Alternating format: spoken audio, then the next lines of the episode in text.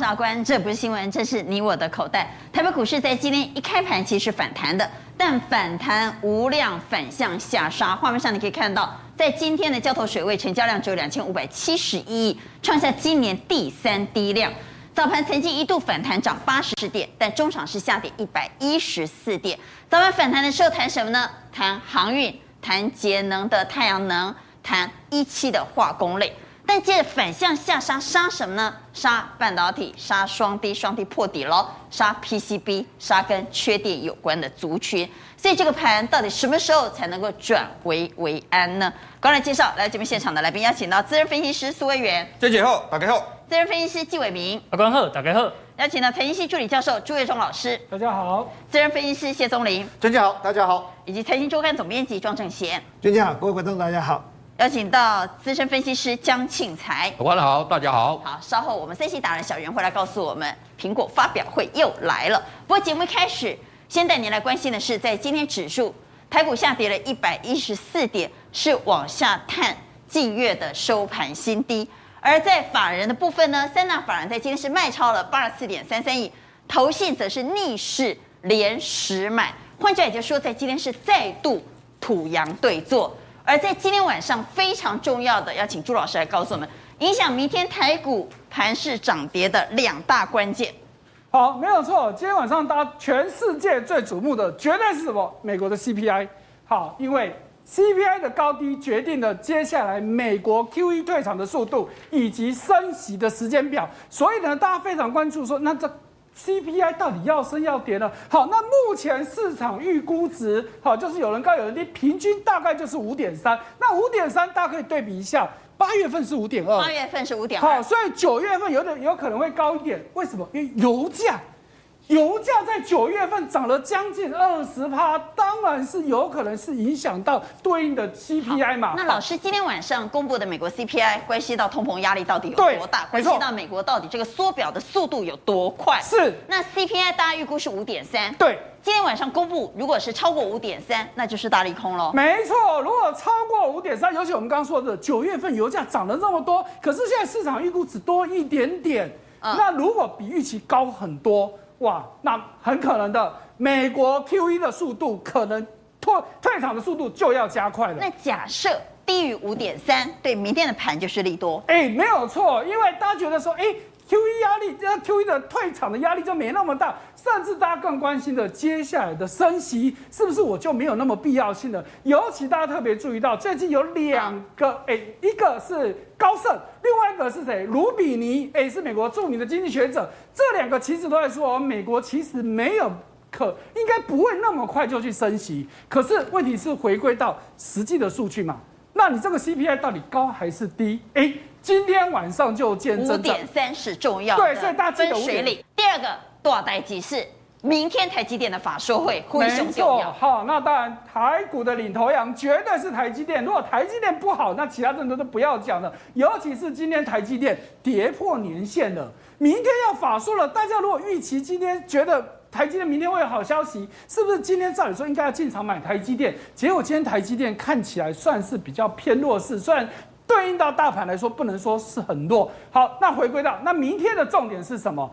最重要的，我觉得就是看它的毛利率。好，毛利率，我们来看二零二一年法人外资对台积电的毛利率的预估是五十一点一。换句话也就是说，如果明天法说会它的毛利率低于五十一，那就会让法人失望。是。那如果比五十一点一还高，那就是比法人预估还要更乐观。是。好，所以第一个，明天法说会看毛利率。好，那毛利率就牵扯到一个问题，因为之前台积电不是说它是第四季要涨价了嘛，嗯、对不对？那你现在预估的数字是不是有反映你涨价的行情？因为之前我们看到在之前前两季的时候，其实毛利率已经低下来了哦。那有没有可能再反回升？那你之前都说要涨价，那涨价毛利率往上是合理的嘛？那如果你没有上去，那你之前说的涨价到底是说真的是说假的？好，这是大家在反映的问题。对，影响到明天盘市的两大重要关键，请您留意今天晚上美国所公布的 CPI 数字，以及明天台积电的法说会。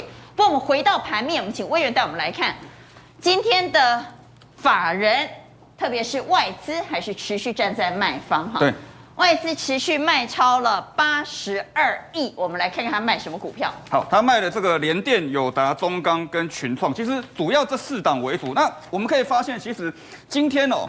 外资主要的卖超会比较针对在电子股的部分，就像刚刚朱老师讲的，就是大家会担心台积电明天的法说会会不会有什么状况。我们来看一下哦，比如说这个呃这个，今天卖最多的是对，今天卖最多的是联电，卖了五万六千八百八十八张，它卖这么多，到底所谓何来？好，我们来看一下联电的走势哈。好，我们先来看在今天盘中走势，联电在今天是弱势，开低往下走弱，下跌了三点五九 percent。那么如果从日 K 线的角度来看呢？联电持续出现了破底走势，对，而且联电九月份的营收，投资投资人跟观众一定觉得很疑惑，九月份营收很好啊，为什么今天表现会这么弱势哦？其实我跟大家讲一个重点，今天量很大，对，今天量是全盘面交投量最大，成交量第一名就是联电，已经达到了二十三万张的部分了。那为什么会卖这么多？大家也会想，为什么台积电没有跌，联电会跌这么多？因为，为对，因为明天的台积电法说会，大家一定会想问这个台积电一个问题，之前。这个台积电董事长不是说有人在囤车用晶片？对，那个有人会不会是联电呢？对，所以变 这个我也不知道，所以变成说大家大家就在想说，万一如果这件事情是真的，有人在囤车用晶片的一个部分，那联电就千夫所指了。对，那那就会有这样的状况。可是我觉得，因为现在大家担心，因为车用晶片是成熟制程，那联电现在是比较 focus 在成熟制程的一个部分，所以市场上面就。赢就会小心这样的一个部分，所以今天才往下做一个下跌。那法人连续做一个卖超的部分，所以我觉得明天能不能够反弹，就要看台台积电的法说会就很。好，我们来看到底哪些个股拖累今天的盘势往下走软呢？在今天拖累大盘大跌一百一十四点的联电是其中一档非常重要的指标，还包括哪些个股？包括南电也是一路走弱，国巨走弱，华邦电。瑞昱和联发科，好，这些是今天拖累大盘大跌一百一十四点的全指股。不过我们持续帮你再来整理，而这些个股里头会发现，日 K 连三黑，法人又站在卖方的个股里头，第一名嘛是联电，哈，还包括。半导体的新唐、世界先进、南电，我们刚刚也看到了，对，在今天也是走弱的。系统以及尼克森。好，那这几档个股里面，我特别抓一档出来跟大家来做一个解析。我们来看一下这个四九一九的新唐。新唐。对，为什么跟大家来讲新唐？今天新唐跌幅是相对是比较深的一点点。那大家其实一定都在想，看一下盘中走势。对，盘中走势。我们先看盘中走势，再来看 K 线。好，今天是开了小高盘，一路走弱。对，跌了。我们来看日 K 线。好，我们来看日 K 线哦，这个也是跌了百六个百分点。那其实新唐的部分，因为它有自己有六寸金圆厂，可是为什么会这样子这样子做一个下跌哦？跟投信的买盘有关系，因为大家之前一直在想说，投信都在买新塘不会跌，结果今天为什么还是往下做一个下杀的动作？我跟大家讲一个观念哦，当盘面比较好的时候，投信是一个推升的力道，就像火箭的燃料一样，会往上推。各位你看，像这边观众你看哦，像这前面这一段，投信它轻轻买就上去了，可是大家一定很疑惑啊，为什么这边买它不会涨？哎，这边投信也是也是连续做外资跟他对做了，外资还对，娟姐讲到一个重点嘿，第一个外资有卖。然后第二个，投信买的太少，为什么？前面他这边吼一卖就是卖六千张，卖五千张，结果买回来呢，啊都买个买个一点点的一个部分，所以变成说他回补的持股太少，所以这边顺便教观众一件事情哦，不能只单单看投信有买而已，你还要看他买的比例，他的他起码要把这边补回来，对，要补回来才有可能会持平嘛，对，所以所以这个是这档个股观察的一个重点。好，我以为我们再回到功课来看，那这些日 K 连三黑，反而又站在卖方的个股。该怎么办？呃，在原则上这这几档的一个部分呢、啊，那其实这一条这个咖啡色的一个线都是半年线的部分。那像今天连电已经跌到这边，我觉得大概稍微再留意一下，像这个明天台积电法说会啊，吼，那其他像这个，就看他们这些个股能不能守住半年线。对，那像尼克森已经守不住了，那南电我觉得有点系统也破，对，也破。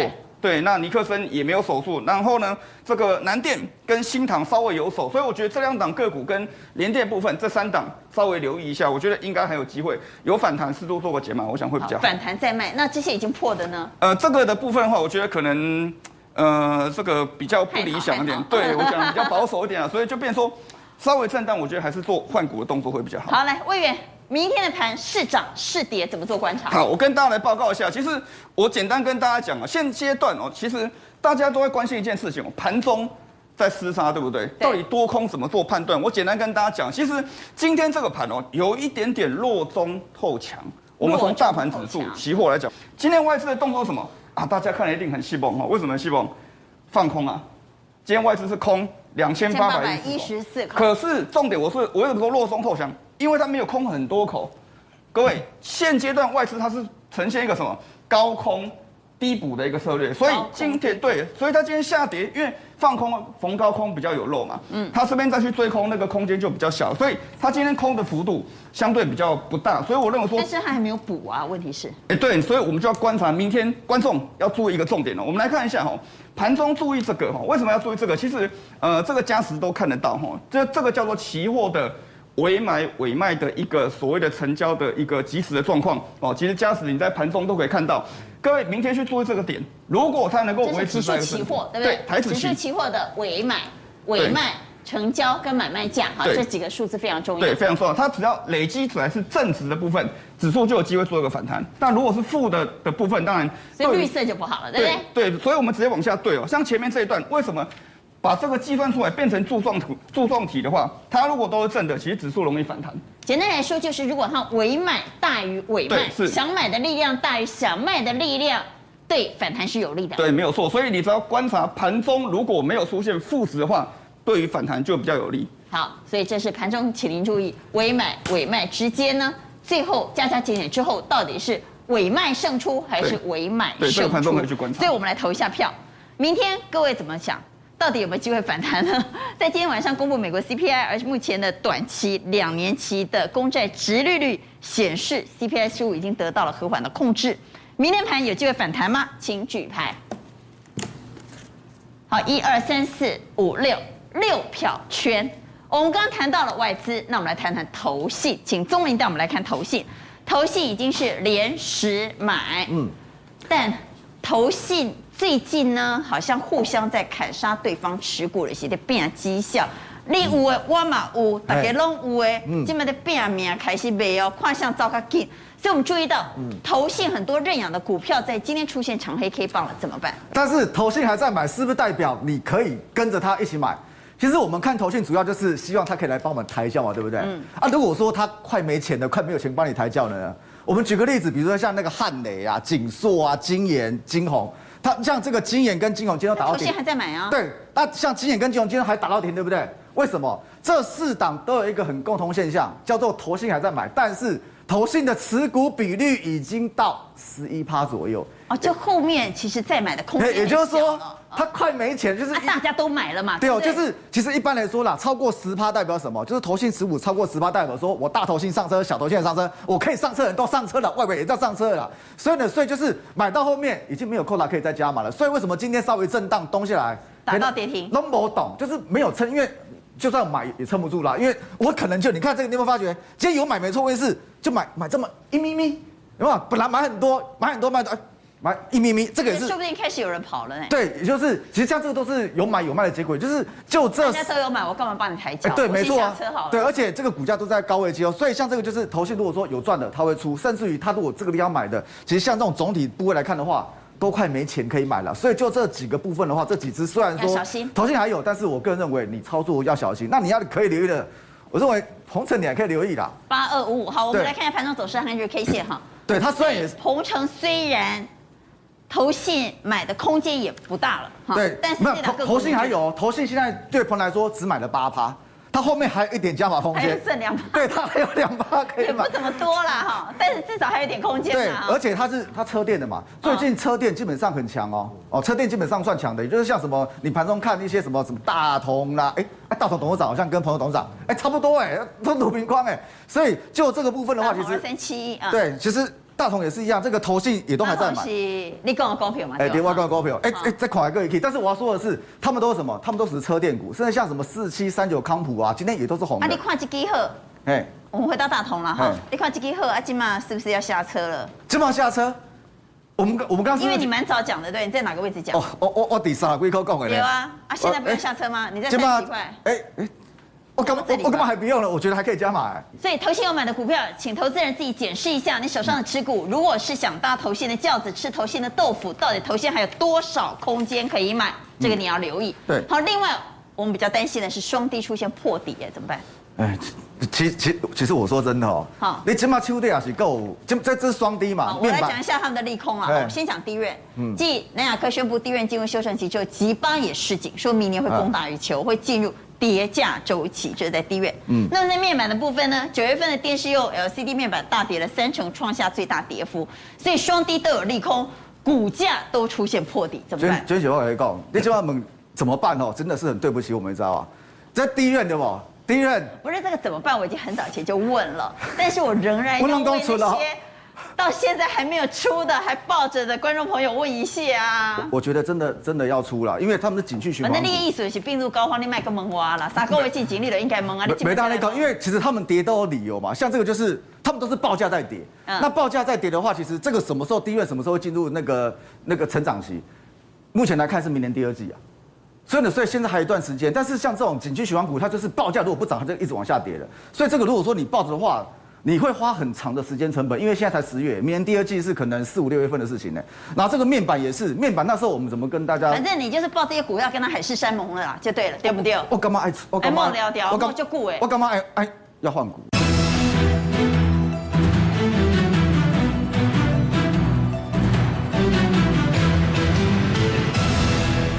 我觉得，我觉得要换。最好就是今晚撤撤，关键找下一个，下一个。对对对，跟撤撤，因为其实像这个股票，你觉得，你说，比如说等反弹好了，这这个都不不太会弹呢，这都没多呢，所以我干嘛只是应该换，因为像这个就是。反正比有下个男人会更好，好吧？干脆跟他撤撤。对，没错，因为像这个，这个是中国扩厂，印度也扩厂哦，所以这个一这个都在扩厂，这个报价本来就不太容易涨。好了，那我们也就不用看线了，对不对？哈，所以是双低族群呢。如果观众朋友你到现在还抱着的话，钟林建议你。还是死心吧。好，我们回来谈限电危机，不止没有解除，甚至还扩大。为什么呢？限电危机为什么说它可能还扩大呢？因为现在大陆针对高耗能企业取消了电价浮动上限，也就是说，本来电价有个上限，涨到多少就不会再涨。好，现在没有上限了，天花板拿掉了，代表你的电价包括用电成本将会大幅往上增加。而一旦大幅往上增加，又会推升中国的通膨压力。好，那为什么呢？因为煤真的不够啦，山西又暴雨，现在连李克强都跑去蒙古说我要跟你买煤了，甚至于呢，偷偷跟美国开始买煤了，就代表煤真的很缺。所以我们来谈谈限电危机持续扩大，照理说航运是利空哦，因为有了限电之后，我没办法产出。我没有产品，那航运要问什么？没有货可运嘛，哈。但航运在今天反弹了，所以我们要问，航运今天反弹到底是利空出尽呢，还是死猫跳？好，你看今天的这个航运股，你说它反弹，可是大家看哦，上面都反弹，上面是什么？是货柜轮。货柜轮。可是你看到下面。散装轮其实还在跌，而且今天的跌幅其实都还蛮大的，比大盘还多。所以散装有那么一点补跌的味道，因为之前货柜跌比较深嘛。是，但如果我们再往上往前看，如果从上礼拜五开始看起，嗯、上礼拜五的时候上面是跌的，下面是涨的。昨天的时候上下通通都是跌。那今天是上面货柜是涨了，下面散装是跌，所以这就很有趣了嘛。到底说你你说这个航运到底要涨还是要跌？如果我们回到一个现实的问题，好，你说它跌，最主要是因为国际航价确实在往下掉了，而且现在不管是货柜轮或是散装轮，运价都在运价通通都在往下掉。那可是仔细看的话，散装轮跌的比较多哦，尤其散装轮里面，你去看到 BCI 的 BDI BCI 当中的 BCI。你现在在运什么？就我们刚刚说的，为什么限电？运铁、运煤、运这些重要的东西的，这个就是 BCI。哎，它居然反而跌的比较多。哎，就回归到刚刚阿关说的事情啊，不是跟你说中国在缺煤吗？啊，不是，我现在开始要跟蒙古买，也要跟跟美国买，这看起来似乎有矛盾在里面嘛，对不对？好，那我们回归到一个问题，没有矛盾，因为限电危机如果持续扩大，工厂没办法生产，工厂没办法生产，没有产品，没有产品，行业就无货可运。没有错，当下的下跌确实是这个样子，嗯、因为就是因为限电无货可运，所以它下来。可是回到另外一个问题，我刚刚特别强调 BCI。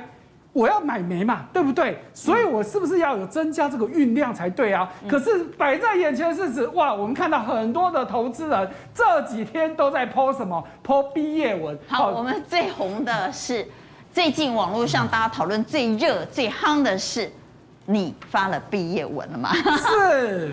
来，心里有再多的不甘愿、不服气，毕业的日子还是到了，很多人开始发毕业文，来说他砍航运的心情。他说砍完的下午，心情茫茫然，无比失落，一年多的薪水三个月就没了，连扑通的声音都没有哈。所以我们看到网络上现在好多毕业文，他说这三个月前前后后损失了四十几万，一直以为抓到了涨点，想说这次不一样，但最后还是得低头认错。也好险没有失心疯的想一次 all in，不然现在就损失百万了。所以好多在。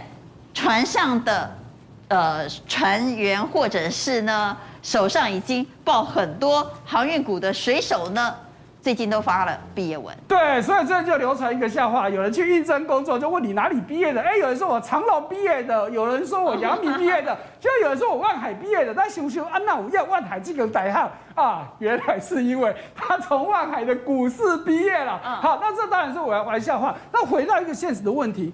那就表示筹码洗的。他们现在杀这样子到底 O 不 OK？好，我们就回归大家担心的这个筹码的问题。好，如果从短线来看，你不管是长荣或者是阳明或者是万海，你看到融资确实都在大幅的回跌。可是这是个短线嘛，所以呢，来我们拉比较长的 K 线来看一件事情。我们就先从长荣看起来，我们可以看到现在的股价，你对应到当时在。当时前一波这个价位的时候，你对应下来它的融资余额，哎，你会发现什么事情？现在的融资余额跟当时的比起来的话，哎，真的差不多了耶。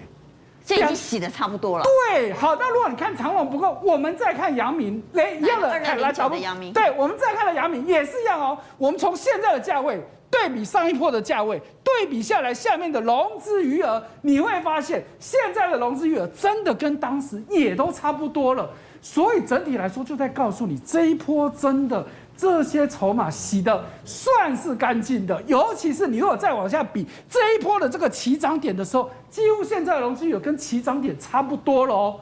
所以呢，再回到我们刚刚说的限电的问题嘛，好，那问题是限电危机未解啊。对，所以呢，刚刚阿关讲到了，好，原本告诉你限电是有限制的，现在准备全部放宽了，表示很严重嘛。可是另外一方面，你看到李克强的动作也出来了，告诉你说，哇，我们要赶快跟外国买煤。所以呢，第一个当然找到他最麻吉的蒙古，哎，找蒙古买煤不稀奇，哎，跟美国买煤，而且最夸张的是。月增九十趴，年增十五倍，跟他的敌人买煤，所以这个很奇怪嘛。你之前说啊，你抵制澳洲，所以你不跟澳洲买，那你跟美国有比较麻吉吗？没有，没有嘛，这不是很矛盾嘛？好，可是不管怎么样，我会觉得解不了眼前的急，燃眉之急。对，好，我们来看这一次呢，电价非常非常重要哈，因为他们原本是不超过十趴十五趴，是说这个电价呢其实是有个天花板的，对，但现在已经放宽到二十 percent。但是高耗能行业的电价还不受这二十 percent 的涨幅限制哦。一方面是一般企业的天花板往上提高了，是；另外一方面是高耗能产业呢没有天花板。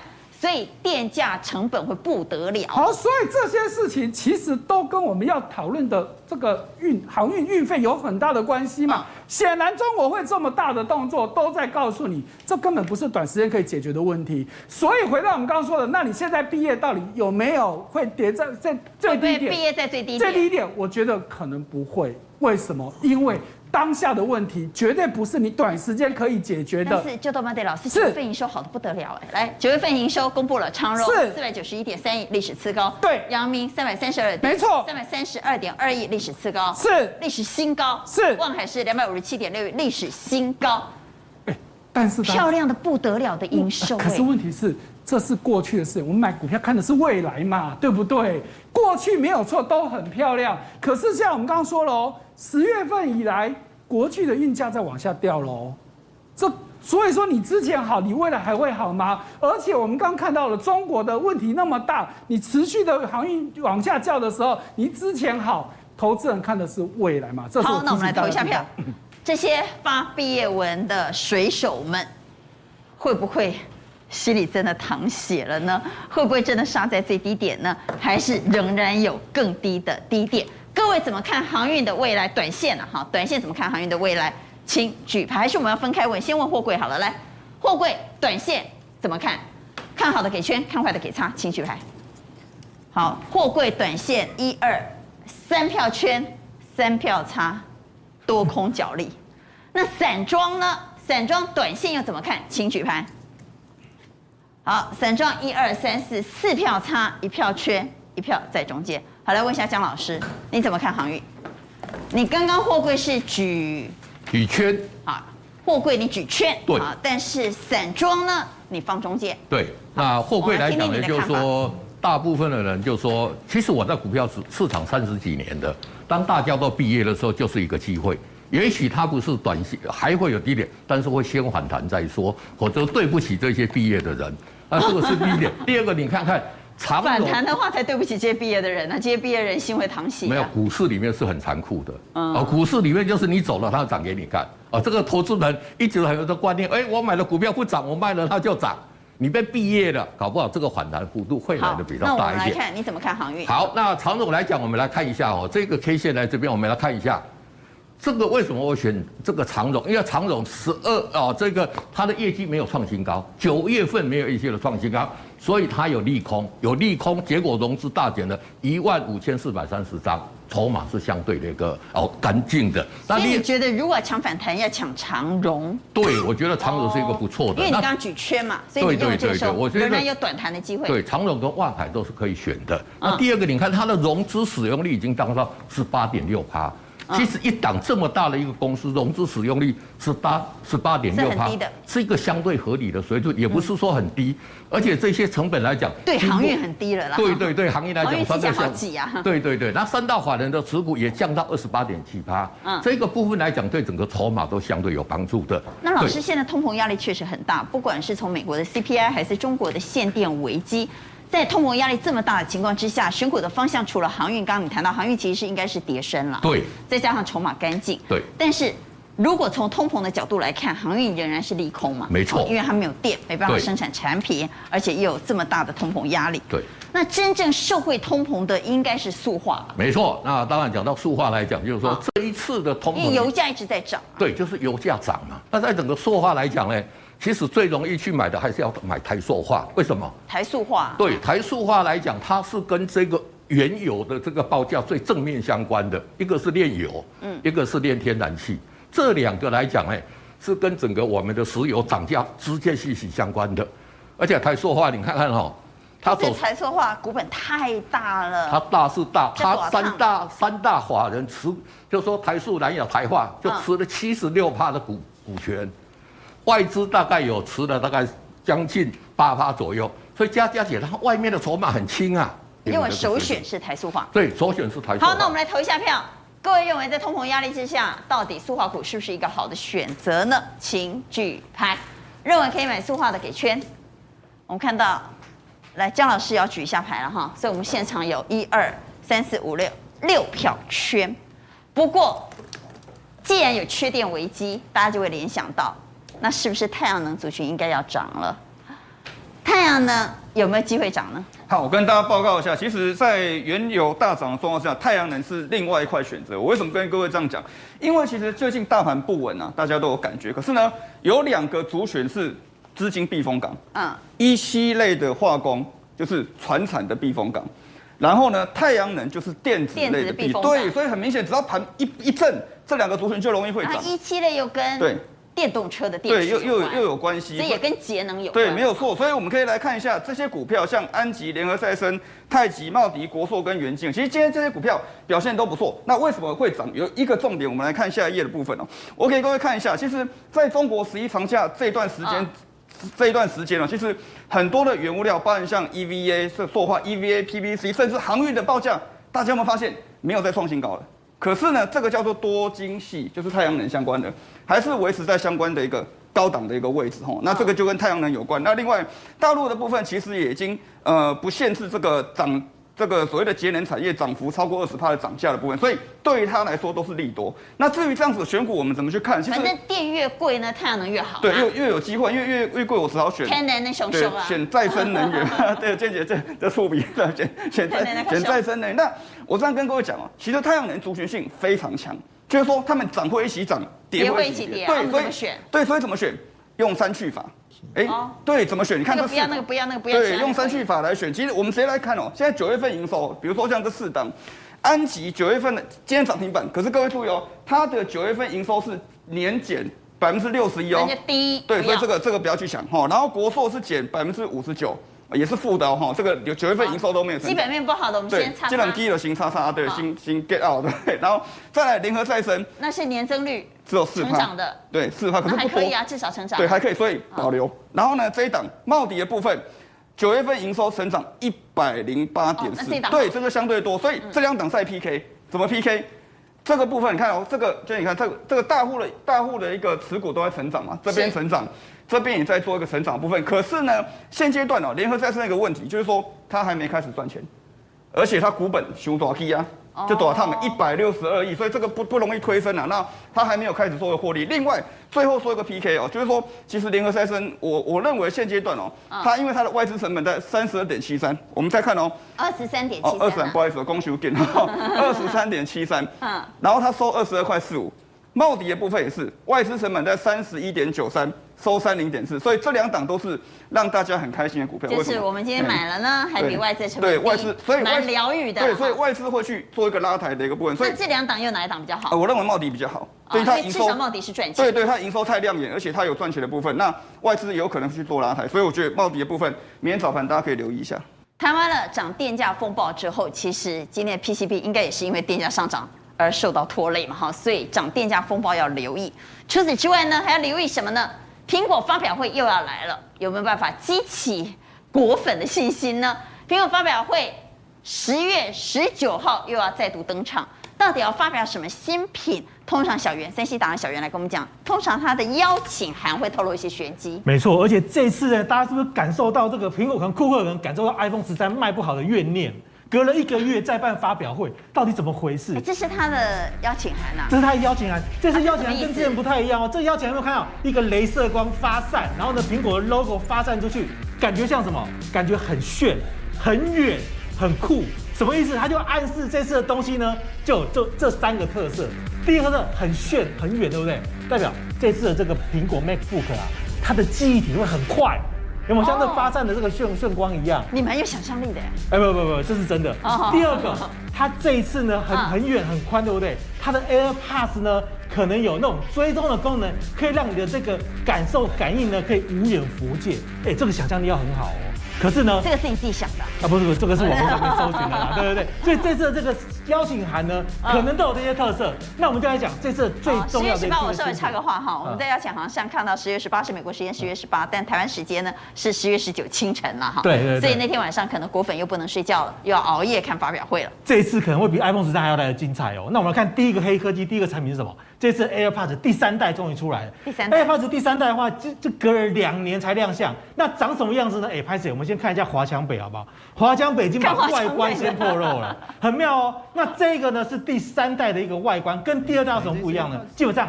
旁边那个黑色那一块有没有变得比较大块？然后里面呢多了一些小小的东西。什么叫小小的东西？运动追踪功能。你知道什么叫运动追踪功能吗？你戴了这个耳机呢，就是我们看一下这个画面哦。他们 Apple 呢其实有推了一个 App 叫做那个 Fitness，就运动追踪这样类似的一个 App。运动追踪你戴上之后呢，就有一个声音，就有一个秘书告诉你说：“哎，你今天没有运动哦，你今天是不是缺了跑五公里？哎，你今天是不是跳得不够高、不够快？好烦啊哎你差一差三公里你就减肥成功了。有这样的一个运动追踪，知道你今天都没有运动的一个功能他会在。耳机里头一直跟你讲话。对他就会跟你讲话，他就会感受你他你今讲英文对不天有没有运动对？。还是讲中文？讲中文，讲中文，好。烦哦，那那我听得懂，不然他讲英文我听不太懂。好了。对，所以说有这样的一个功能的话，是一个大家觉得比较大的一个亮点在 AirPods 三的部分。但是今天第二大的一个黑科技，第二大的新品叫什么？我手上这一台。这次大家期待的是 NB 嘛哈。对，那 NB 的话呢，我这一台呢，当然不是最新的，所以大家不要太太太太失望因为。发表会还没发表，当然不会有对最，但是我新的。给大家看一下长什么样子好不好？我先给大家看一下黑那个画面哦。它基本上呢会像 iPhone 十三一样致敬，它的外观角角有点边边有点比较锐利的角角，没有比较方正的造型，跟之前比较不一样，所以跟 iPhone 十三、iPhone 十二长得有点像，根本就看不出正正旧版跟新版有什么差别。你现在桌上是旧版，对不对？对我这样装是旧版的，根本看不出来什么波感对，快。外观有点方方正正，变得方方正正，哦这是第一个。第二个的话呢，基本上呢，你看一下我手上这一台我手上在 MacBook 旧对不对？啊它上面有一个这个 Touch Bar，就是你可以感应啊，可以有一些功能，有没有？这个呢，拍摄不见了。不见了。对，因为它大家国粉很多人会觉得说这个东西不好用、不实用，所以这个 bar 呢不见了，回归一个比较简单的一个造型。但是但是还多了一个东西，大家觉得一定很超方便。娟姐，我们常常在用笔电的时候觉得很不方便，对不对？当我们把手机放上去的时候，会有无线充电的功能。哦，将来对笔电可以当充电充电板双向充电之后，你可以供电给它，它也可以供电给你，所以在新的平板上面可能是一个不错的一个应用。能充苹果的手机。对对对对对，所以哎，你的你的手机啊、你的手表啦、你的 AirPods 都可以放在上面。第三个，它的这个荧幕啊，嗯会变成 Mini LED 的一个荧幕哦。差别在哪里？娟姐，我们现在这个新的这个 iPad Mini 六的话呢，就用这个 L Mini LED 的这个荧幕。我们跟旧款的这个荧幕来比较的话呢，娟姐你这样看，其实你再仔细看一下，好像看不太出来，对不对？但是你看久了，你会发现 Mini LED 会变得比较亮，而且呢比较细致，而且比较省电。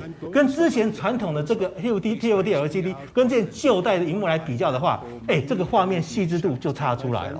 所以说，其实新的 Mini 那个布罗布罗的笔电出来的话呢，其实感觉没有差很多，但事实上这些新的应用跟功能多很多。好，我们刚刚看过了今年的新品哈，最值得期待当然是 AirPods 跟 MacBook Pro。MacBook Pro 很多人说今年是为了来救援 iPhone 十三的，因为 iPhone 十三才刚开卖没多久就开始大降价了。没有错，这个地方我们就看到了，它才刚开卖不久，结果他们就出现跌价哦，这件事情是前所未有的。嗯它今天才开卖第四天以后，它就开始出现降价，以前开卖的第一周是不会降价的。那最主要的原因就是因为啊，这个地方我们就是大家对于苹果的新机没有太多的期待。那它降价幅度多还是少？其实这样的降价幅度看起来不多，大概是平均大概就是一到三百分点左右，对不对？对所以它大概平均降价三个百分点左右，但这是前所未有的。对，它这种是它已经降价，而不在于它降价幅度的多寡，因为它降价这件事情其实就是一件非常大的警讯。那最主要的原因就是因为啊，大家对于苹果的新机没有期待啊，我今天期待我的手机上面的刘海要不见，结果你还是有刘海，所以在这个地方啊，我们就是要跟大家讲说，这些类股你要去注意一下，到底呢能不能继续去买进。好，但还有一个非常重要的关键因素，是因为大缺料。据说现在苹果因为大缺料，所以出货延迟。如果你现在买 iPhone 十三的话，恐怕要等很久。对，这也会影响到它的销售数字。会，因为你现在去官网上面看呐、啊，你会看到你现在订的话，你要到十一月十一号你才可以拿到新的手机。那最主要就是因为博通跟它的德仪这两间供应商啊，没有办法给它晶片，所以我们看到它的交期拉得非常非常的长。好，我们来看一下苹果股的股价，在美国的苹果呢，在昨天晚上是下跌的，受到了大缺料这个坏消息的影响呢，跌了零点九一 percent。请伟明带我们来看，那么台湾的瓶盖股你怎么看？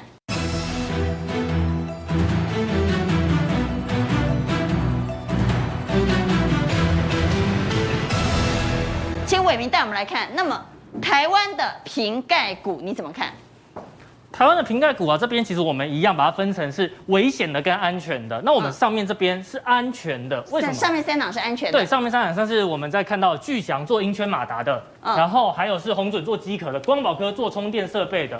为什么它是安全的？来，我们看一下这个东西是它的大户持股比例。那大家可以看到它大户持股比例是有在增加，那散户的持股比例是在下降的，所以筹码是比较有利的对，筹码是比较有利的，这些都是，所以我们会看到这些股票算是相对比较安全一点的。那下面是危险的，下面是危险的，台俊、像是我日月光大力光，做 PCB 的嘛，那大家可以看到。电价上涨的店压力。家上涨的压力，而且重点是大户一直在卖股票，散户一直在买股票，所以筹码发散。那我们看到像日月光、呃高盛还降平，哎，降平从一百八十九块降到只剩一百一十五块的目标价。嗯，所以呢，我们一样看到大户的持股比例在下降，散户的持股比例在上升，那大力光也是，也是一样跌破哎两千元保卫战。那其实我们在这个地方看到，它就是因为销它的营收的成长动能已经不在了，所以我们就看到那大户在卖股票，散户一直在两千块这附近挣扎哈。没有错。好，除了瓶盖股之外，也请伟明带我们来看，在今天领先回测半年线或年线的个股，这些个股又该怎么办？这个地方，我觉得投资朋友你要去注意一档股票的基本面，像是我们说的啊晶圆代工，其实是明年一样会很好的产业。那像联电来到了半年线，我们就可以期待一下明天的台积电法说能不能带动它。但是呢，像是做哎，我觉得做 MCU 的这种消费性的电子产品，中国这边的 MCU 的价格已经开始在掉了，那它到了半年线这个地方，其实你不能去接刀，所以还是要回归到股价的基本面。好，那其他包括像奇宏、南茂、建汉、金居这些个股的股价都明显要转弱往下了吗？我们都这些地方其实像奇隆在做散热，它前阵子很强。那我们这个地方，如果你不知道它产业基本面，有一个很简单的，你看外资的动向。如果今天外资在这边，它没有在卖的话，你可以先观望一下，留下查看。但是它现在还在卖耶，它还在卖，那你就要跟着卖下去，因为它在这个地方看起来没有要做支撑。那像是什么南茂啊、建汉跟金居，其实我们看到外资啊，除了建汉这个地方短线操作一买一卖，其他看起来好像都还是站在卖方，这些股票可能就要注意一下，特别小心。好，除了观察相关的苹果股之外呢，我们也回头来谈谈。在通膨压力之下，在油价高涨的情况之下，电动车有多少机会呢？因为特斯拉最近大卖，哎，油价越贵，对电动车当然就是利多了。所以特斯拉在大陆的销售量创下新高，股价也冲上八个月高点。但我们看到相关的电动车概念股非常分歧哈，有些很强，有些很弱。其实就是什么，你熟的都没有涨。就你还觉得，哎、这个建核心啊、以盛啊，这些不都是电动车？只要你一看到它知道它是电动车概念股，因为我们大观的节目几乎已经谈了一年的相关股票了，所以在这个时候，刚郭议不是有提到吗？它会变成一个很特殊的，在电子是太阳能，在船产就是一期的特化，因为这些特化都结合了电动车的相关题材。那我们好，所以这些大家认识的就不会涨。对对，它就像就像康普，其实康普有涨，它也是默默的涨，它比较不会像现在特化产业如此的凶悍。就像上周我们看上周的六宫格，我们帮大家介绍了特化产业，其实很难得有。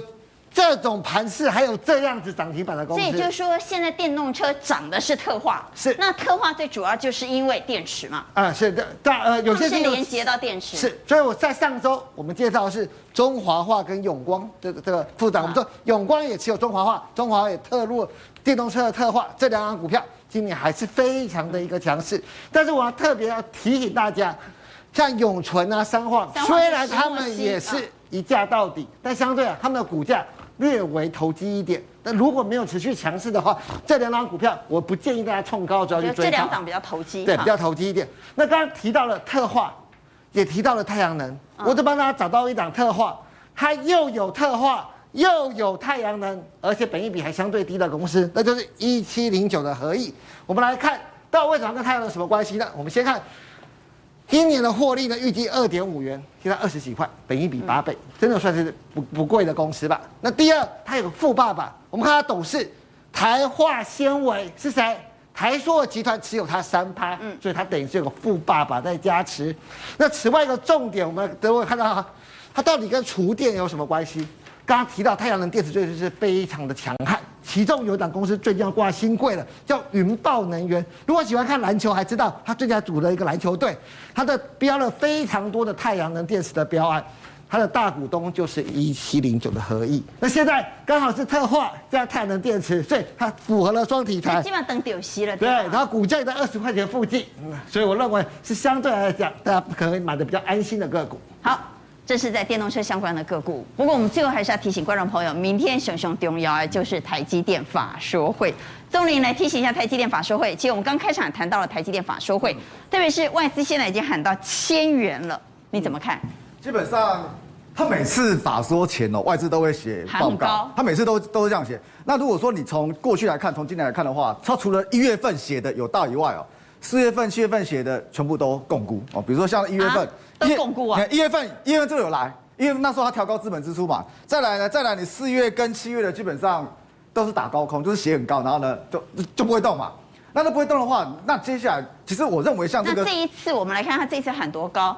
他这一次最高呢，我们回到外资有有到千元的，花旗是九三零了哈，嗯、但是其实我们看到有不少外资已经喊到一千，甚至超过一千了。长线我认为真的有机会，长线。但短线上有一些小小的问题，但第一个现在的国际盘不好嘛，有那个通膨那个停滞性通膨的问题嘛。第二个，昨天那个艾克尔是大跌的，就是艾克尔本来对，昨天艾克尔是大跌的，是大跌。但是艾克尔它暴跌十个百分点，对，它是全球第二大的那个封测厂哦，第一大是谁？第一大是月光嘛。所以如果说你看我们日月光就知道艾克尔的走势差不多这样，它说会怎样？因为日月光也是往下掉。最大问题是什么？就是 IC 设计已经没办法再转嫁给下游了。甚至于什么？甚至于现在 MCU 的部分，MCU 之前不是说炒高高，对不对？对。MCU 我们刚刚讲的新塘，哎，新塘是不是投信的筹码乱掉？其实 MCU 在十月份哦，那个价格在大陆啊，那个已经跌七成呢。也就是说，自从有人囤货这个东西丢出来以后，之前囤货的赶快把货丢出来，所以呢，MCU 的价格是往下掉的。甚至于什么？甚至于，其实接下来是重点啊，就是外资一定会问什么？一定问台积电那个。资本支出问题，也就是像今天是不是有说花那么多钱到美国建厂，会不会压缩你的毛利？对，今天又说要去日本那个熊本建厂，对不对？熊本、啊。其实外资一定要问，就是你资本支出到底是现在是要先进制程还是成熟制程？因为你七月份是搞到那个成熟制程嘛，但是你你领先大家的就是到日本也是成熟制程。对，啊，你问题是你台电的重要性就是就是先进制程嘛。那先进制程的部分，外资一定要问你现在进度到底怎么样子？因为之前你投这么多钱啊，投这么多钱，为什么你毛利没有上来？如果说这个部分是你那五个最重要的客户跟着你一起做先进制程，但是如果他们不愿意加价的话，你毛利是很难上来的。好，那我问一个问题：从你刚刚讲艾克尔大跌，嗯，到囤货的问题，嗯，到毛利，到市场的压力等等，嗯，都是利空啊。对，那为什么外资至少喊到上千元呢？其实这个就有点怎么样，就是我看我后面看很好，但是短线上，短线上，当然我要听听你讲完到底怎么样。好，我们来看高盛呢喊到一零一四，嗯，也有人喊到一千，保守的至少我们看到也看到七三零，对不对？对，其实应该这么讲啦，因为。外资是跟着国际股市盘做的，国际股市如果不好的话，他们就会卖。但是外资真的很多的台积电，它很难卖得完。它现在还有一千九百三十几张台积电。所以你言下之意，因为你刚才谈到，它过去喊不一定都很准嘛，嗯、对，点来共估。所以它会不会是喊高价拉抬股价，万般拉抬，为了自己要出？这个地方它是年线，对不对？对。我认为明天有一个很重要的机会，就是真正护盘。因为我们一开始是不是看那个投信连十买，对不对？对。那个是。我的看法，所以明天最大的机会是政策护盘。对，政策护盘就是其实大他会讲什么，因为他是保守公司，会讲什么大家都差不多知道。但是在年线的部分，像这个红 K 都是什么政策护盘啊，所以这个地方如果政策护盘的话，它应该会稳在这个地方。但是如果说真的你要看后面会不会再大涨的话，要看它先进制程的进度到底在哪里。好，最后一点点时间，用一分钟的时间，请宗林帮我们来解创波段新低的个股该怎么办？好，这些今天持续创波段新低，反而又卖不停的股票，我们整理了，包括金元店、南茂、日月光、中钢。敦泰和中红钢铁怎么办？我认为，如果说明天，如果说你真的有护盘有反弹的话，其实大家有没有发觉一件事情？这些股票都是什么？上礼拜二护盘，对不对？所以上礼拜是红黑棒，他们已经跌破上礼拜红黑棒，表示这些股票是弱势股哦。既然弱势股的话，操作是一系列的太弱有小，也就是如果说明天有反弹的话，这些股票我认为换到强势股比较好，起码换到什么？起码换到未接。